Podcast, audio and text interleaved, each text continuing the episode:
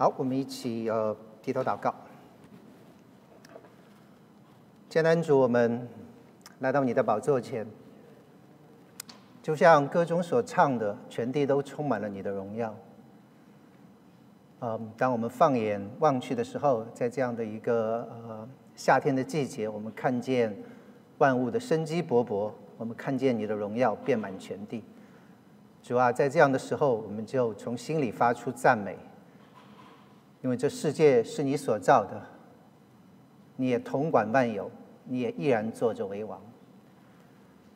主，我们在嗯美国这边，当我们在这里能够自由的敬拜你的时候，主啊，我们纪念到在全世界各个地方的你的百姓，我们纪念那些嗯。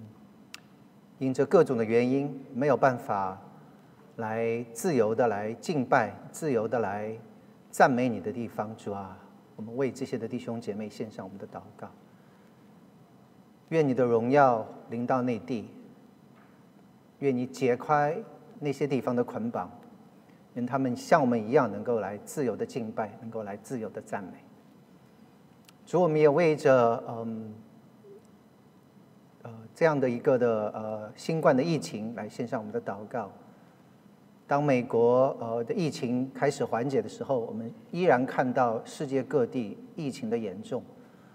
我们求你特别的纪念在东南亚、在印度、在越南、在泰国、在马来西亚，嗯，在日本、在台湾这些的地方，主要我们看到啊疫情依然严重，嗯。那些地方的百姓，他们等着啊，这些的疫苗，主啊，实在是求你，真的是来帮助他们。我们也特别的纪念，呃，在东京要进行的这样的一个奥运会，许多人聚集的场所，主要，我们实在是求你的大能来阻止病毒的传染，主啊，我们在这边真的是仰望你，仰望你自己的恩典，也真的是谢谢你在呃美国这边，我们看到疫情的缓解，让我们可以。好像能够在很多的地方摘下口罩，在很多地方可以像以前一样正常的生活。当我们回转到这样的一个正常的生活的时候，我们才知道这些事情的宝贵。主要就求你让我们心里面有感恩的心，让我们也知道这些呃自由所来的不易。主，我们也为着我们的教会来献上我们的祷告。当我们呃再过两个星期，我们就要开始我们的幸福小组的时候，主啊，当我们把这个传福音的这样的一个的运动能够在教会中推展的时候，主愿你的灵与我们同在，让我们不是依靠我们自己的能力，依靠我们自己的口才，依靠我们自己的人脉，我们依靠的乃是那坐在宝座上的耶和华。主就求你赐能力、赐恩典、赐智慧给我们。也真的是让整个的福音，在弟兄姐妹的心中能够呃能够有这样的一个火热，让我们愿意把这样的一个福音，把这样的一个恩典能够传递给我们周遭的人。主愿你兴起你自己的百姓。主我们也为着我们教会中有肢有需要的这些的肢体来祷告，不管是有病痛的，嗯呃在 pandemic 这样的一个呃家中待那么长的时间。心里面抑郁的，主要我们实在是求你来纪念，求你来医治。我们也在这边特别的为着我们的呃青少年来祷告，尤其是为着今年这一批从大学刚刚毕业的这些的孩子们来祷告，是吧？我们知道有很多的呃毕业生，呃依旧在呃寻找他们的第一份的工作，主要就求你特别的看顾他们，求你特别的纪念，当他们开始人生好像。起步的时候，主啊，求你能够来扶持，求你能够来帮助。主，我们就把这些的孩子们恭敬仰望交在你的手中，求你特别的看顾保守。我们这样的祷告呢，也是奉我主耶稣基督的名，Amen。好，弟兄姐妹平安。嗯，那我们今天嗯。哦这个 PowerPoint 没有出来。好，对。那我们今天要讲的这个呃呃题目是神公义的审判。好。那在嗯呃，今天我们想要跟大家分享的是在罗马书的第二章。那其实，在罗马书的第一章的最后，嗯，保罗讲到人的败坏。下一章，嗯，他讲到是说，嗯。这些的人，他们虽然知道神判定行这样的人是当死的，然而他们不但自己去行，还喜欢别人去行。可不可以把 PowerPoint 给我一下？好，谢谢。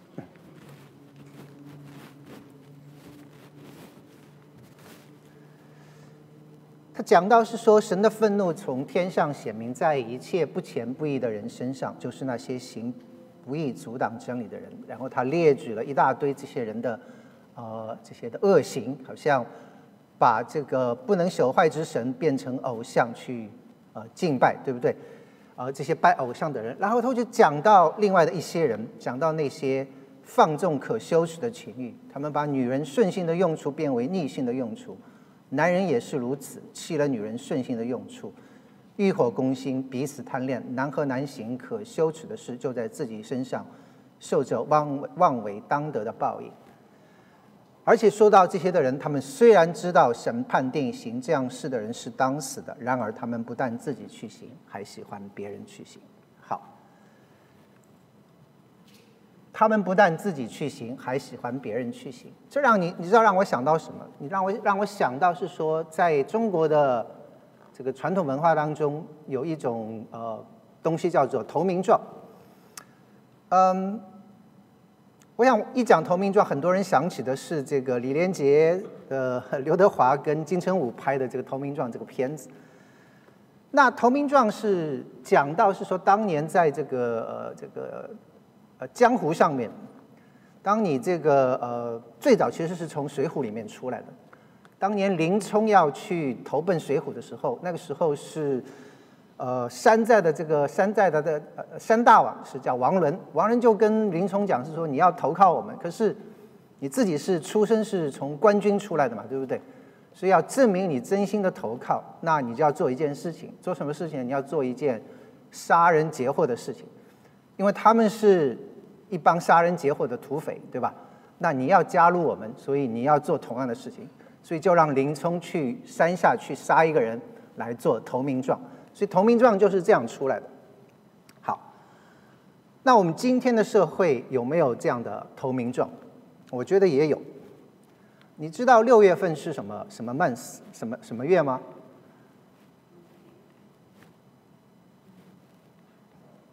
呃，这个好像又不 work，这个往下走一张好不好？六月份是呃，在美国他们叫做 Pride Month。我想你要这个呃知道的话，你就呃会看到很多这些彩虹的色彩。好，下来，这个是在 Boston 的这个咱们叫 Pride Parade，就是好像是同性恋的这样的一个的呃运动，而且他们不不仅仅满足于是说一次的这样的游行，然后整个的六月份。都成为所谓的 Pride Month，就是我是同性恋，我骄傲的这样的一个月。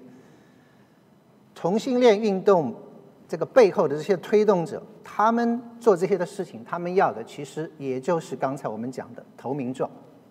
什么意思？他们在小学里就推动所谓的这种的同性的这种的所谓的性教育，对不对？当年的这个的 LGBT 运动的一个纲领就是说。我们要把你们的孩子变成我们的同路人。你们不是反对同性恋吗？当你们的小孩子都是同性恋的时候，我看你怎么来反对我。这个就是他的投名状，让你变成像我们一样的人。到时候我看你们还能不能够来反对。以前同性恋被歧视、被迫害，但是今天根本不是同性恋被歧视的问题。而是 LGBT 的这些人利用民众对他们的这种同情心，把一种反自然的生活方式来美化、来推广，以至于要混淆是非的问题。我们今天我们愿意来善待这些同性恋者，但是并不等于我们认同他们的行为。那你如果这样讲的话，你说好，那他们在这边宣传这些他们的 pride，他们这些的我是同性恋，我骄傲，那有什么关系呢？我告诉你，关系在哪里？你知道，同性恋其实是一个基因跟互环境的互动所引起的东西。到现在为止，你还没有找到所谓的同性恋的基因。可是很多的时候，我们知道，当有这些的同性恋倾向的基因跟环境来互动的时候，就能造成同性恋的问题。好，一个宽容甚至同鼓励同性恋的环境，必然会让更多的人，包括未成年人，去尝试这种反自然的危险的生活方式。OK，你如果是一个成人，你愿意选择这种同性恋的生活方式，这是你的自由。OK，但是我还是会告诉你，这是神所不喜悦的，这是得罪神的事情。然而，面对一个孩子的时候，我们要告诉他们的话是不要去尝试所谓的同性恋。我们要告诉他们说，这个就像不要去碰毒品，不要去碰这些 drug 一样，这就是我们父母的责任。为什么？因为你知道同性恋这种的生活方式所带来的危害，主流媒体是不会跟你讲的。每年新发的这个艾滋病，百分之七十是在男同性恋里面传递的。同性恋的这种的忧郁跟自杀的倾向是正常人的数倍，这个是主流媒体不会告诉你的。在这样一种非常不健康的生活方式，可是，在极左派的美化宣传底下，成为高大上的代名词，成为好莱坞的首选的生活方式，而且还要推广到小学生中间来进行所谓的性教育。所以，我们要告诉我们的孩子，这不是歧视不歧视的问题，而是选择这种的生活方式会给自己带来痛苦。而作为爸爸妈妈，我们不希望你们去听一面之词，要知道这种的选择所带来的不良后果。所以，我想这个才是我们的责任。所以，这里讲到的保罗讲到的人的败坏的第一种人，就是他们自己得罪神。他们也喜欢看到其他的人和他们一样去得罪神。那保罗讲到的第二种人，就是今天我们要看的这一段的经文，是在罗马书的第二章，讲到的是那些论断人的。他说：“你这论断人的，无论你是谁，也无可推诿。你在什么事上论断人，就在什么事上定自己的罪。”他说：“因你这论断人的。”自己所行却和别人一样，我们知道这样行的人，神必照真理审判他。你这人呐，你论断行这样事的人，自己所行的却和别人一样，你以为能逃脱神的审判吗？还是你藐视他吩咐的恩慈、宽容、忍耐，不晓得他的恩慈是领你悔改呢？你竟认着你刚硬不悔改的心，为自己积蓄愤怒，以致神震怒，显他公义审判的日子来到。这里讲到的是人的败坏的第二种。OK，第一种是自己得罪神，也喜欢别人得罪神，对不对？这里讲到的第二种是论断人的人。那什么是论断？你知道，论断并不是不做任何道德的判断。OK，不是这个意思。如果真的是这样的话，那我告诉你，这个如果。论断就是不要论断，就是不要做任何道德的判断的话，那我觉得上海人应该是最好的模范。为什么这样讲？很多人这个学上海话，呃，都是学一句叫做“阿拉长黑你”，对不对？那其实上海人很少讲这个“阿拉长黑你”这种话。上海人讲的最多的，你知道是什么吗？上海人讲的最多的是“关侬啥事体”，关你什么事？OK。在上海，很多的时候，你看到人吵架，他讲的第一句话就是“关你什么事情”。换一句话说，就说我不需要你来做道德的审判，你管好自己的事就好了。所以这个就是上海人眼中的，就是说，嗯，你不要做任何道德的审判。可是这里讲的不是这个意思，这里讲的是说论断，并不是讲你不可以做任何道德的审判。在这里讲的论断是什么？你看他后面讲的，他说，嗯。因为你这论断人的，你自己所行的却和别人一样。因为你自己所行的却和别人一样。换一句话说，保罗在这边讲到的这些论断的人，讲到的是那些自己眼中有良木，却只看到别人眼中刺的那些人。换一句话说，就是我们常常生活当中讲的有些人所谓的 double standard，双标、双重标准，对不对？圣经中有一个呃，圣经中有一个很好的例子。我看这个，大家应该就知道是哪个故事，对不对？就是大卫跟呃八十八犯这个奸淫之后，然后神就差先知拿单去跟这个大卫王讲了一个故事。他说有一个呃呃穷人有一个富人，那富人有很多的这个牛羊，那穷人只有一个小羊羔。这个富人家里来了客人，他要请客，可是他舍不得拿自己。圈中的牛跟羊，结果他选择去把穷人的那一只小小羊羔抢来来请客。好，然后大卫王是拍案而起，怒不可遏啊！他就说：“这个人怎么可以这样，对不对？”然后他就说：“我指着永生的耶和华起誓，行这事的人应该死。”OK，这是大卫王亲口说的。然后先知拿单就对他说：“你就是那人，对不对？”你知道做这些的事情不好，可是你你家里面妻妾成群，可是你依然去贪恋乌利亚的妻子的美色，杀夫夺妻，把人家抢过来，你就是那个该死的人。所以，论断是什么？论断是自己眼中有良木，却只看到别人眼中的刺。这个是应该是上个星期的新闻。这个人叫董红，嗯。如果你看这个国内的官方网站，是中央的所谓的巡视组的组长或者副组长，那民间的说法就是他是王岐山的呃大管家，或者是说是呃大秘书。那这个人是中纪委派出去到各地去巡视各地的这个贪腐工作的这样的一个的所谓的，你要用以前的讲法就是钦差大臣。他去过什么地方？他去过新华社。他去过复旦大学，都是到那些地方去检查那些地方的这个贪污腐化的情况。他去过中国电信、中国移动，他去过这个江苏省，指导整个江苏省的这个反贪运动，甚至是在南京查办了两个南京的区委书记，在连云港把连云港的公安局长给给抓起来了。所以就是这样的一个人，结果最近被查出来贪污。大量的这种呃不义之财，然后现在是呃被抓起来，所以很多的时候你会发现这种的双标、这种的双重标准都在我们的生活当中可以看到。那不光是这些的大人物，其实像我们这些的小人物，我们也是生活当中我们都会有双重的标准，我们都会有论断的时刻。你从小的事情来讲，我们常常。呃，看我们的孩子这个刷手机不顺眼，对不对？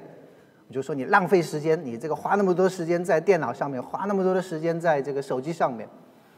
那可是很多的时候，小孩子都是呃非常犀利的，他会讲说：“爸爸，你花多少时间在你的微信上面，对不对？”嗯，我们常常会看到别人眼中的刺，却看不到自己眼中的良木。这个。原来我是觉得是说，可能是因为我们中国文化的这个背景，因为我们从小都是在一个批评指正的环境当中长大的。后来我发现，这个美国也是一样的。你知道，美国它呃有做这个有一个调查，是说在美国的这个 high school students，就是那些高中生里面去做调查，就是说问他们是说，你觉得？你的这个 social skills，你的社交能力，你的情商，在这个你的同辈当中怎么怎么来怎么来算？就是说，你的你的小朋友是不是比你更不会呃社交，更不会与人相处？你知道这些的高中生调查下来，他们调查了八十万的高中生，百分之九十九都认为自己比人家强，OK，百分之九十九都觉得自己的情商比比比他的同学高。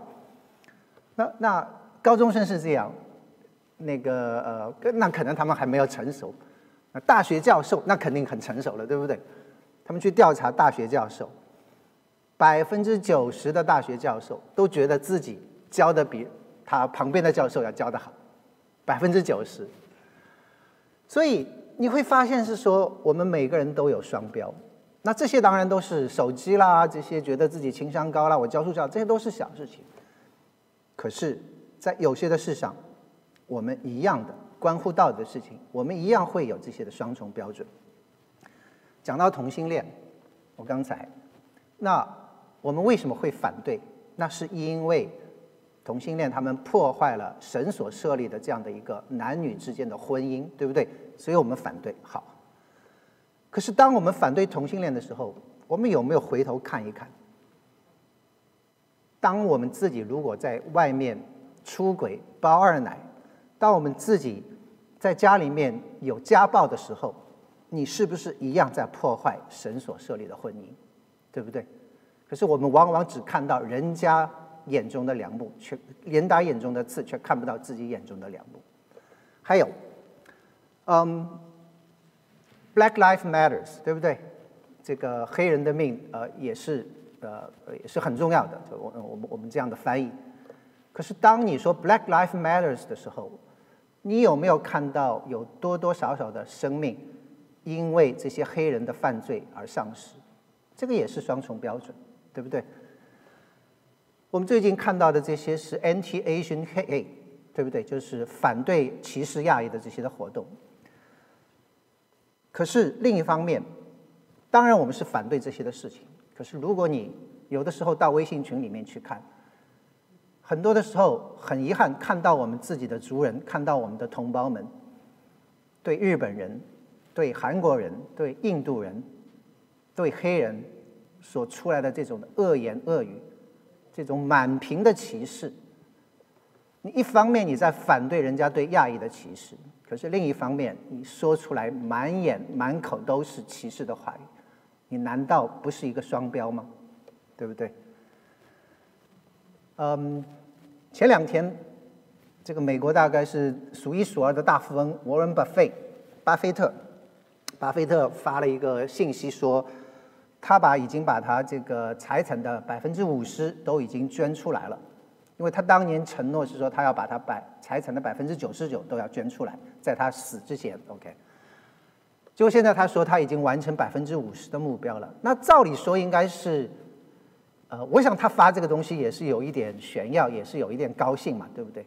结果没想到是说下面一大堆的人在骂他，就说你这个钱是应该来交税的，然后你什么时候捐你的另一半呢？很多的指责。其实我在想。当这些人在指责巴菲特，在指责是说你捐的不够多的时候，我们有没有想过是说你对穷人做了多少？你为穷人做过多少的事情，对不对？所以我们实在是看到很多的这些的双重的标准，很多的这些的论断。所以这就是嗯，保罗在这边讲的。当我们只看到人家。眼中的刺的时候，我们是看不中、看不到我们我们眼中的两两目的，所以我们会任着我们刚硬不悔改的心，为自己积蓄愤怒，以致神震怒，显他公义审判的日子来到。我们都在神的震怒之下，不光光是那些同性恋的，不光光是那些犯罪的。当我们去论断的时候，当我们。做的和他们同样的事情的时候，当我们采用这些双重标准的时候，我们一样在神的震怒之下。所以圣经上讲，世人都犯了罪，亏缺了神的荣耀。世人都犯了罪，亏缺了神的荣耀。我们都在神的震怒之下。然后保罗继续讲，他说他必照个人的行为报应个人。凡恒心行善、寻求荣耀、尊贵和不能朽坏之福的。就以永生报应他们；唯有结党不顺从真理、反顺从不义的，就以愤怒恼恨报应他们。将患难困苦加给一切作恶的人，先是犹太人，后是希腊人；却将荣耀、尊贵、平安加给一切行善的人，先是犹太人，后是希腊人。他必照个人的行为报应个人。哎，你说等一等，这个好像我刚才这个在罗马书前面念的时候，不是在罗马书第一章保罗讲到是说，一人必因信得生吗？我们不是讲到因信称义吗？那这里怎么讲？上帝会照着个人的行为报应个人呢？回答这个问题，其实在雅各书上有很好的呃 回答。这个雅各书第二章十七到十八节。雅各说：“信心没有行为就是死的。你将你没有行为的信心指给我看，我便借着我的行为将我的信心指给你看。”所以，圣经很多的时候，你知道，你不能只是断章取义的拿一个东西出来说：“哦，因信称义，所以我们的行为不重要。”可是你要记得雅各所说的：“信心若没有行为，就是死。”你将你没有行为的信心指给我看，我便借着我的行为把我的信心给你看。好，那有的时候我们会有问题是说，可是当我受完洗，对不对？我好像也没有很多的变化，也没有很多的改变，那是怎么回事？两种的可能，第一种是生命没有改变，第二种是行为没有改变，这两个事情是有区别的。我们先讲生命没有改变。如果你受完洗，你对圣经、对神的事情，你还是没有任何的兴趣。我想，那你的所谓的受洗，可能只是去洗了个澡而已，没有任何的作用。这个是第一种，生命没有任何的改变。那个受洗大概只是一个形式，你根本就不了解这个受洗的含义在里面。那第二种，说我受完洗，我还是。该怎么过日子怎么过日子，好像我的行为也没有太大的变化。嗯，有的时候你知道，当我们受洗之后，当圣灵住到我们心中的时候，这就好像什么？就好像一颗种子埋到了土里面，它是需要有时间来生根发芽的。那我记得那个冯秉成牧师，就是写这个《游子吟》的作者，那冯冯冯冯牧师就讲过这样的一个的故事。他说有一个小偷。这小偷就呃有机会就听到福音，然后就觉志悔改，然后他就受洗。受洗之后呢，这个小偷就呃还是常常的心里面不安，他就觉得常常觉得自己没有得救。那有一天晚上，他就去敲牧师的门，然后牧师就打开，然后小小偷就抱着牧师就痛哭流涕。就说牧师，我觉得我没有得救。那牧师就问他，就说为什么你觉得你没有得救？那那个小偷就讲是说，因为我今天又不小心去偷人家的东西了。那嗯，所以我觉得我这个行为没有任何的改变。我原来也是偷人家的东西，可是我信了主之后，我受完洗，我觉得我应该不会去偷了。可是我还是忍不住，我今天又去偷人家的东西了。所以他就跟牧师这个抱头痛哭说：“牧师，我没有得救，我这个要下地狱了。”然后牧师就回答他，牧师就问他，就说：“你信主之前，你是偷到东西难过呢，还是偷不到东西难过？”那小偷就想了想，就说：“我信主之前是偷不到东西比较难过，可是信主之后怎么样？你你反而是偷到东西，你开始难过，你的生命已经开始改变了，对不对？”所以这就是我讲的，是说好像有一个的种子埋到你的心中之后，嗯，要等在一段的时间，它会生根发芽。所以我们相信是说，一个人的好行为，并不是我们得救的条件。一个人的好行为是我们得救的必然结果。当你信耶稣之后，你必然会带出一个好的行为来，这是我们所相信的。也许开始不见得显露出来，但是假以时日的话，一定会生根发芽的。嗯，在这个 pandemic 当中，那我们闷在家里也实在是没有太多的事情可做，所以我们家领导就呃有了新的爱好，就是呃种草养花。那 他们这个，而且附近的邻居也有很多不同的这个花草。所以他们就互相的送来送去，这个你跟我一个小枝，他给你一个一个种子，然后就插枝。所以我们邻居就给了我们一根这个一个好像是虎头茉莉的这样的一个枝条，然后我们家领导就插在这个盆里面，一个冬天没有任何的反应，所以到了春天的时候，啊，小红就觉得是说完蛋了，这个肯定不活了，要准备扔掉了，所以就把那个盆就倒出来，倒出来那个泥土一倒出来，结果就发现底下是，呃，盘根错节，已经长了好多好多的根了。那你就知道是说你表面是看不出的，可是在底下已经开始在生根发芽。那这两天好像这个这个呃那一刻要被他扔掉的那个东西已经开始要开花了。OK，所以如果真的你悔改、觉知、受洗，你的生命一定会改变。假以时日的话，你的生命一定会有所改变。好，那在这边。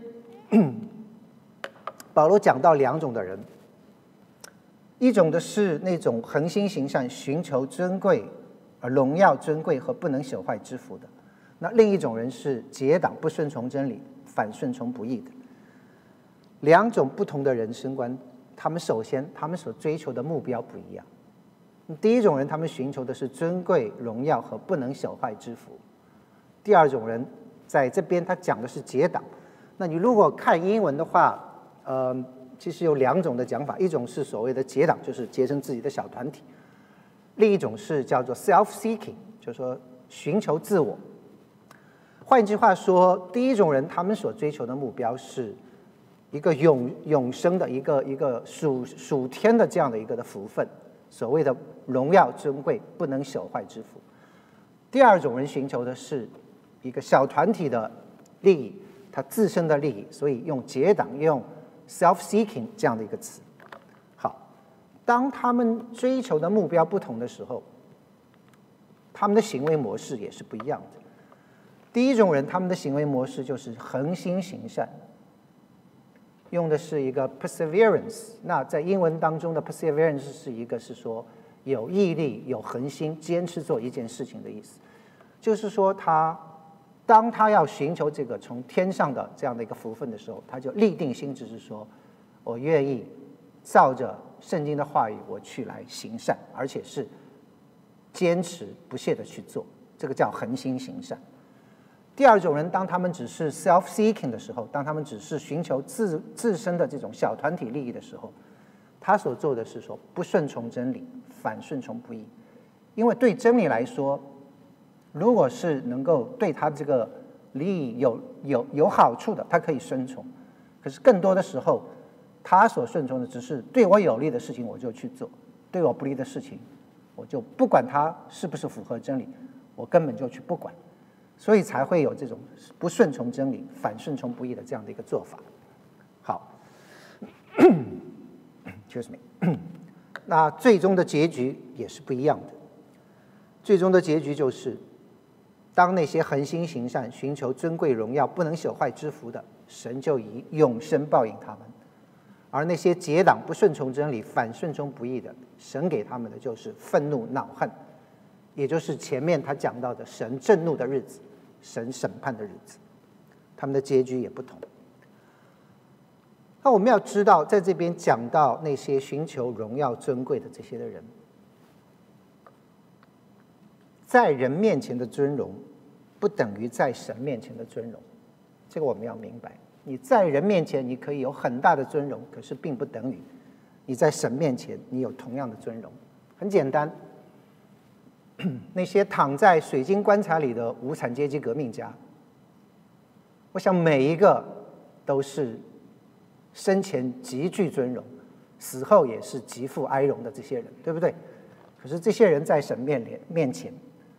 我想，他们等待的是神愤怒的审判。反过来，有一些在人面前抬不起头来的，不等于在神面前抬不起头。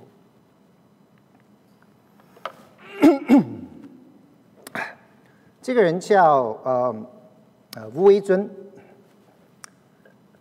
他被称为中国的以巴弗。OK。那以巴弗是圣经里面保罗书信里面提到的一位弟兄。那他，呃，是保罗的同工，那也是后来和保罗一起呃作监的这样的一个保罗的同工。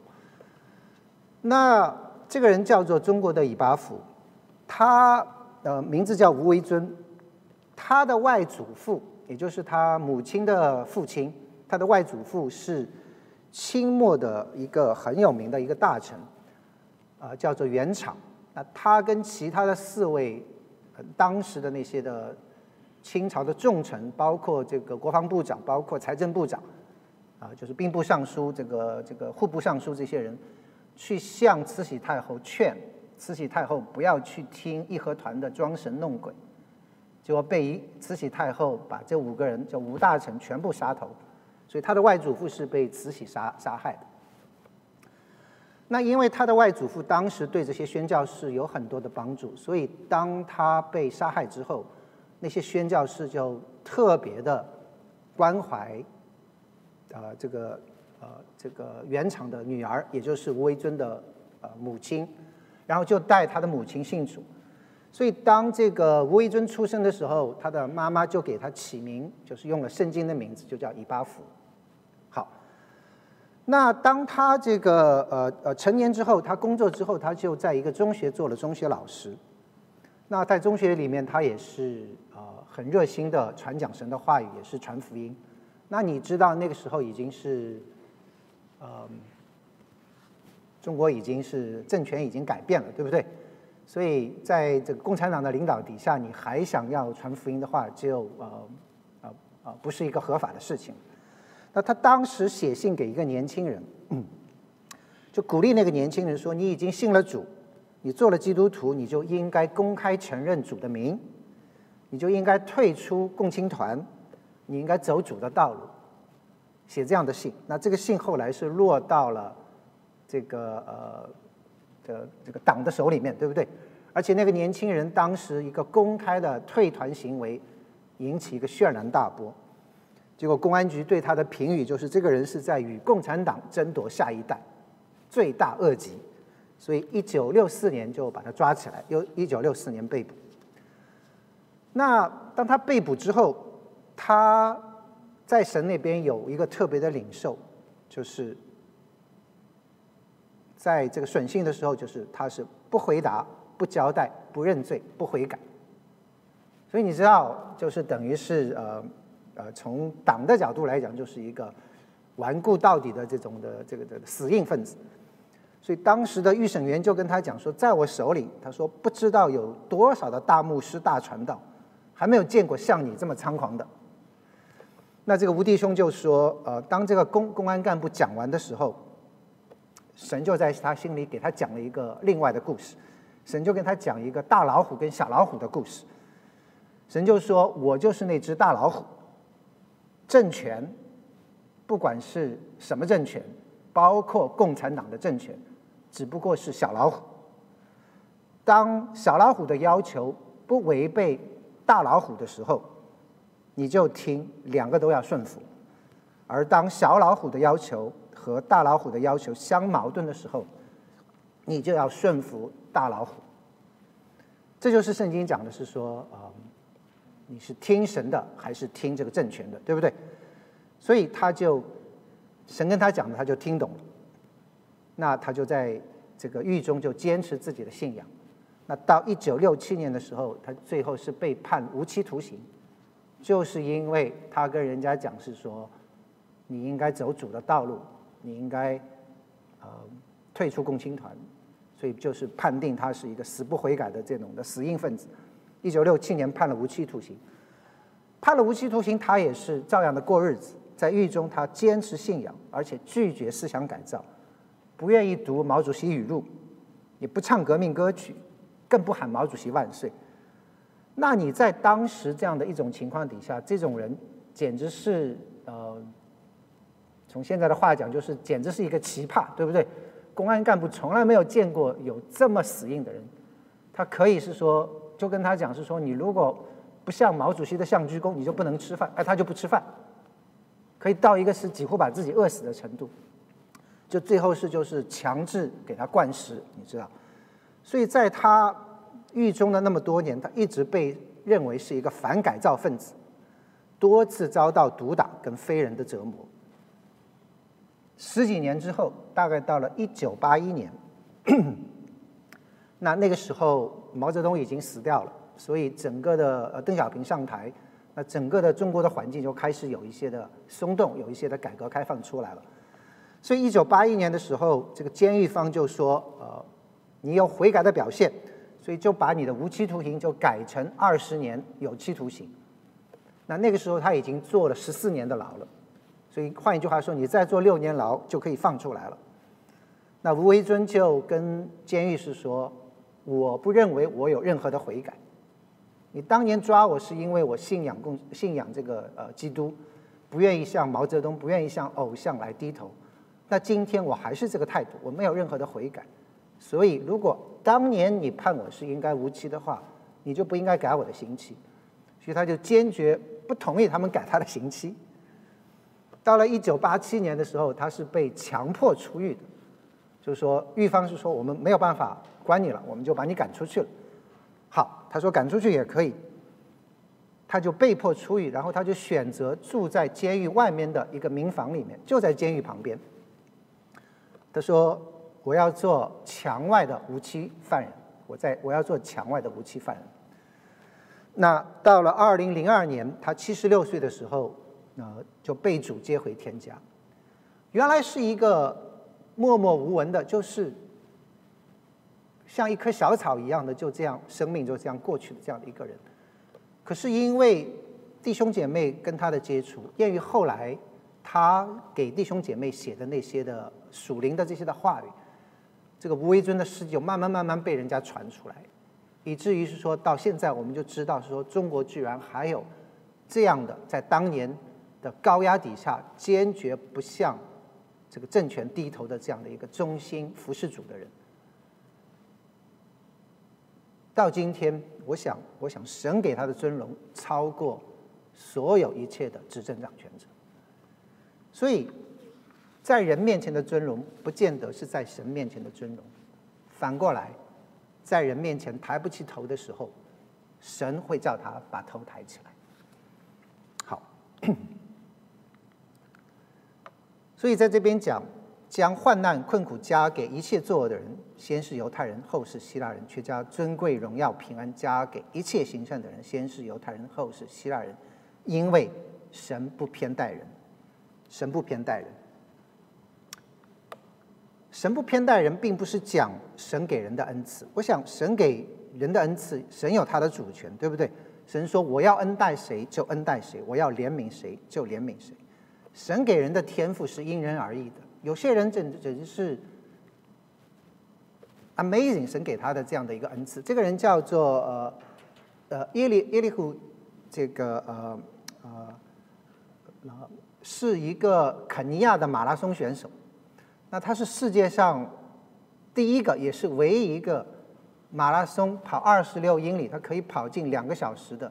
那个是呃，应该是二零一八年的时候。他在这个呃，好像是是这个巴黎那边跑出来的这个成绩。当然那个时候是有，不是一个正式的赛季，而是他们想怎样试这个人的极限可以跑得多快。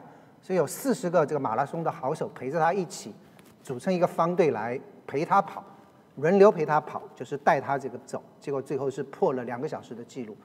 那现在的世界纪录也是他保持的，大概是两个小时。零一分钟左右，大概是这样的一个人。那因为这个呃，pandemic 的时候在家里没事干，所以也没有办法运动，所以我也开始跑步。那那我自己跑步的话，我就会看看说世界上跑得最快的人啊是怎么样的一个情况，对不对？所以结果我就发现是说，他跑这个两个小时跑二十六英里，那差不多一个英里是跑四分三十五秒，四分三十五秒都不到。一个英里一个 mile 跑四分三十五秒是什么概念？我告诉你，你骑个自行车，你骑十个英里，你大概没他跑得快。你可以试试看，你骑个自行车，你骑十个英里，大概没有他没有他跑得快。所以，神给人的恩赐是完全不一样的。有的人可以简直是，嗯，可以说是 amazing，简直是不像不像是说是是是正常人的这个这个这个这个才能，对不对？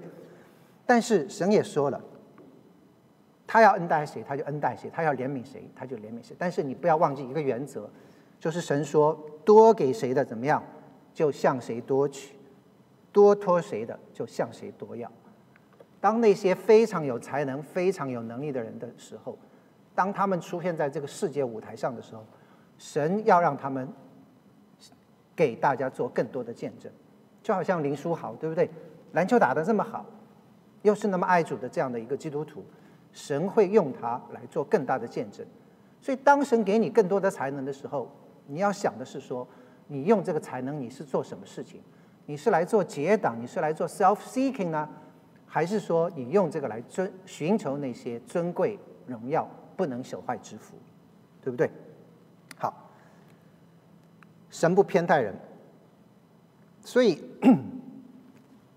讲到神不偏待人，讲的不是神给我们的这个的恩赐，讲到的是神审判的标准，不会因为你的种族、你的国情来、你的国籍来发生改变。所以在这边讲到，一切作恶的人，他都有审判；一切行善行善的人，他都有赏赐，对不对？好，那保罗接着就把神如何不偏待人，就详细的展开。这个就是我们最后的一个 point。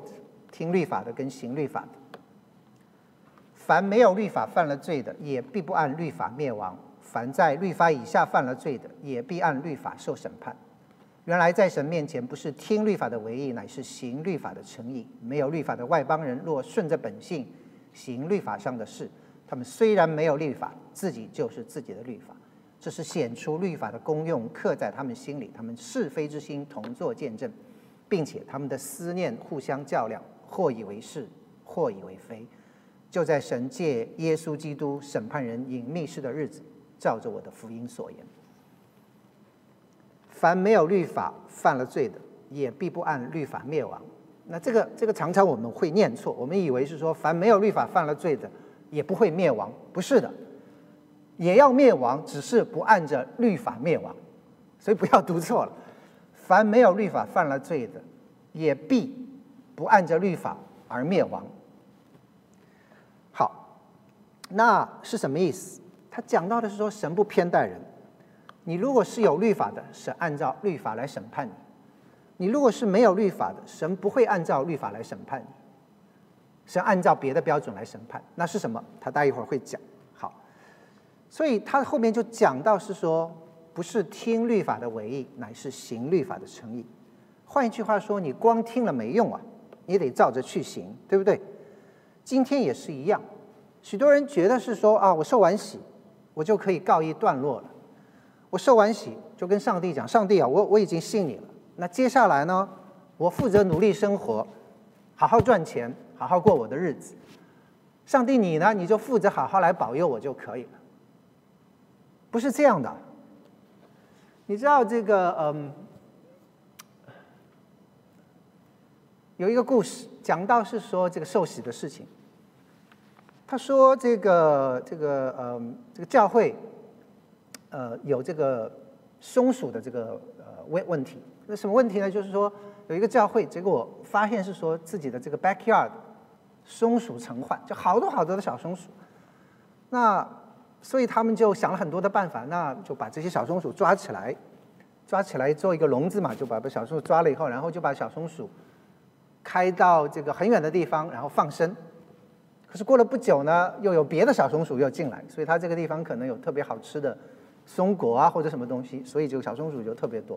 好，所以这个也不行。然后就就想别的办法，是说放一些这些这个老鼠药之类的。那松鼠好像也挺聪明的，也不吃，所以最后没有办法，没有办法，就有人给他们出一个主意，说这样，说你把这些松鼠抓来之后呢，给他们受洗。为什么呢？就受完洗，这些松鼠就不来教会了。嗯，当然是讽刺那些说受完洗就不来教会的人。可是我们也知道，是说光听是没有用的，你得照着去行，并不是说你受完洗，你这个呃信仰就可以告一段落。那基督教的信仰，其实受洗才是我们天路历程的第一步，因为怎么样，不是听律法的唯一。乃是行律法的诚意。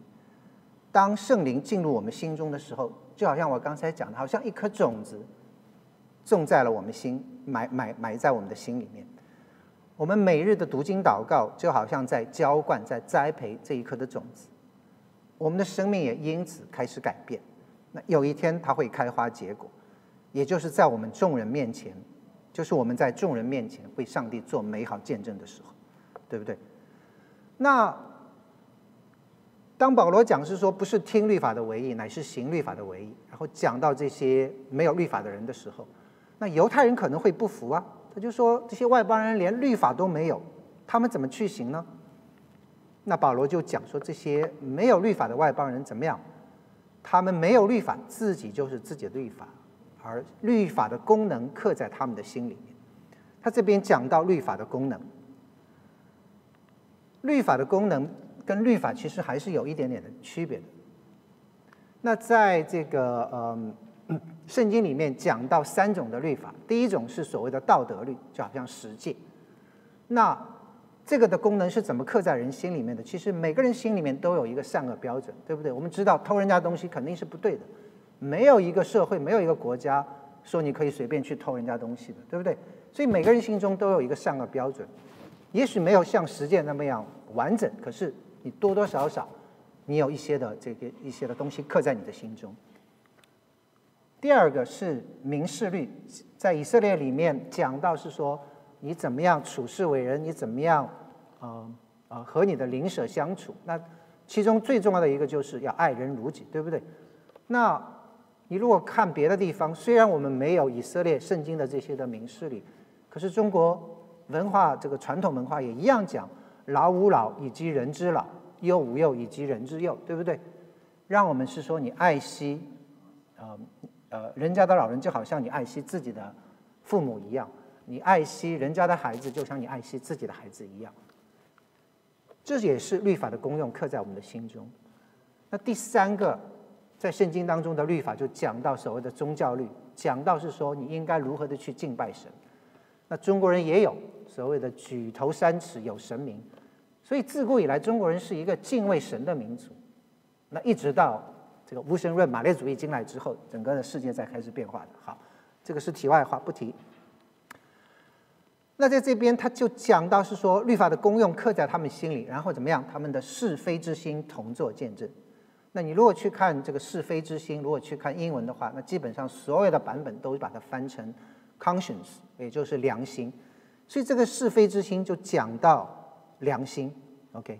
他们的这个良心就做见证，而且他们的思念怎么样？互相较量，或以为是，或以为非。很多的时候，我们呃做事情的时候，你知道，良心会来提醒我们，会来帮助我们。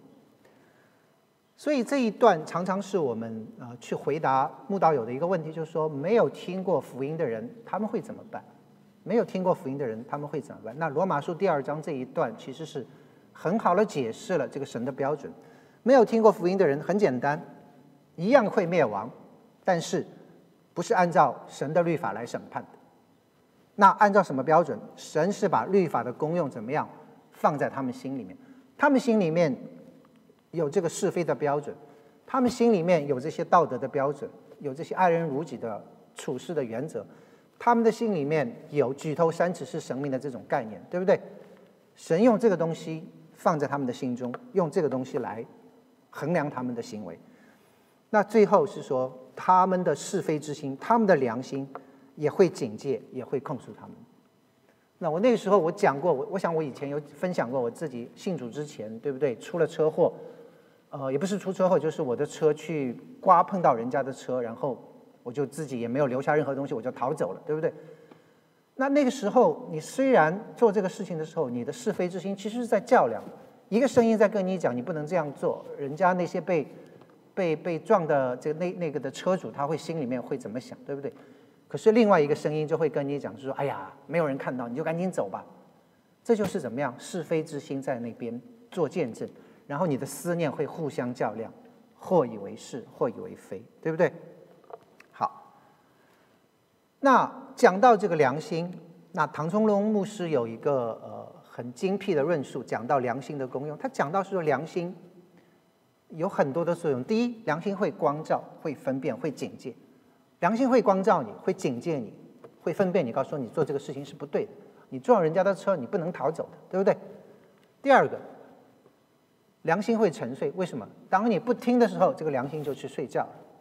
说好吧，你不听，好，拜拜，他就去睡觉。可是有一天，良心良心是要醒过来的。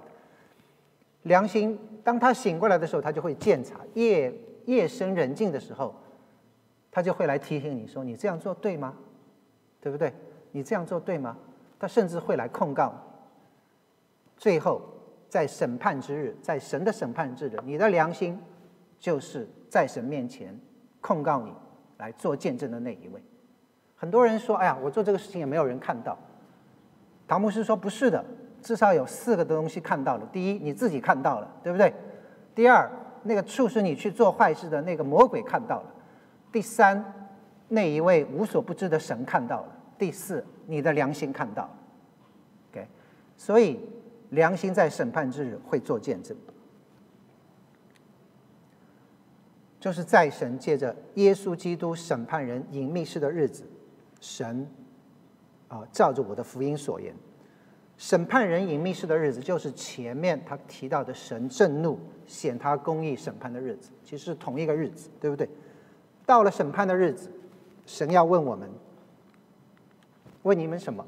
他神要问我们是否在恶事上不但自己去行，还喜欢别人去行。就好像那些推动同性恋的那些人，到审判的日子，神要问我们是否论断别人，好像我们所行的，可是我们所行的却和别人一样，就是那些论断人的人。到审判的日子，神要问我们，我们是否恒心行善，寻求尊贵荣耀和不能朽坏之福，是不是能够 persistently to do good，对不对？到审判的日子，神要问我们。是否只是听律法，还是那个不但听律法而且行律法的人？我就停在这边，愿神祝福他自己的话语。